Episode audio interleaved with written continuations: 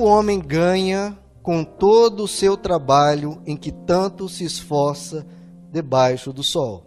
E essa é uma pergunta constante. Ele vai repetir essa pergunta outras vezes ao longo do livro. O que ganha o trabalhador com todo o seu esforço? Então veja, o que, que ele mostra nessa pergunta? Primeiro, que o trabalho não é um fim, né, queridos? O objetivo do ser humano não é trabalhar. O o trabalho é para você angariar coisas para que você possa desfrutar de outras coisas. O trabalho não é o fim. Trabalho é um meio para você obter coisas que você necessite. Então, então ele vai focar nisso. O que é que você ganha com o seu trabalho? Como você deve enxergar o seu trabalho? Antes de mais nada, como ele está falando de trabalho, ele dá uma importância imensa ao trabalho que é óbvio que nós precisamos ter. Veja aí no capítulo 4, capítulo 4, verso 5. O tolo cruza os braços e destrói a própria vida. Então veja só, uma pessoa sem sabedoria, ela vai tentar vencer a vida pela esperteza, sem esforço, sem dedicação. Vai cruzar os braços e vai torcer para que a vida sorria para ele. E o que, que vai acontecer? O texto deixa bem claro: ele mesmo vai se destruir. Certa vez um irmão veio falar comigo: eu, que ele achava interessante as minhas pregações do pastor Wagner, que a gente não prometia que tudo ia cair do céu, não, tinha a responsabilidade humana, que o ser humano precisava se esforçar, que não é apenas Deus abençoando, somos nós também nos esforçando. Isso é o que toda a Bíblia ensina, e que muitas vezes não é ensinado aí. Se uma pessoa cruzar os braços, não se esforçar, ele vai destruir a própria vida. Eu li uma historinha há poucos dias que eu achei interessante, né? Um pai que tinha o costume de dizer aos filhos: Olha, meus filhos, quando vocês fizerem 12 anos, eu vou lhes contar o segredo da vida. Aí isso deixava os filhos, claro, muito curiosos, né? E quando o primeiro chegava aos 12 anos, perguntava: Pai, você sempre disse que ia me contar o segredo da vida aos 12 anos, 12 anos então me diga. Aí o pai falava: Tudo bem, vou te dizer, mas não conte para os seus irmãos menores. O segredo da vida é: vaca não dá leite.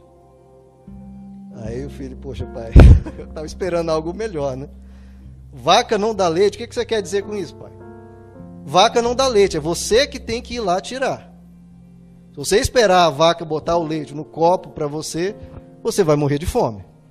Então, por que ele disse isso? Porque há uma geração que está surgindo e cada vez mais as pessoas acham que leite vai vir da vaca e cair no copo. Acho que as coisas são automáticas, né? Basta você dizer eu quero, eu exijo, eu, eu peço e vou receber. Uma, geração que cobre muitos direitos, mas fala-se pouco em deveres. Né? Então, a ausência de esforço vai gerar muita frustração. A sua vida depende, em boa parte, da medida de, esforço que você coloca em ação. Veja no capítulo 9, queridos, por exemplo. Capítulo 9, verso 10. O que as suas mãos tiverem que fazer, que o façam com toda a sua força. Pois na sepultura para onde você vai, não há atividade, nem planejamento, não há conhecimento, nem sabedoria.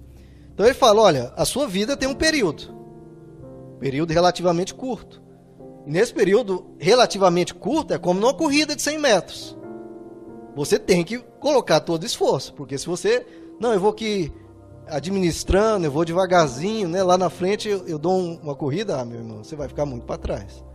Então, o que vier às suas mãos para fazer, né? O seu chefe ele entrega uma coisa, você tem que realizar um determinado negócio, você vai ter que empregar um esforço.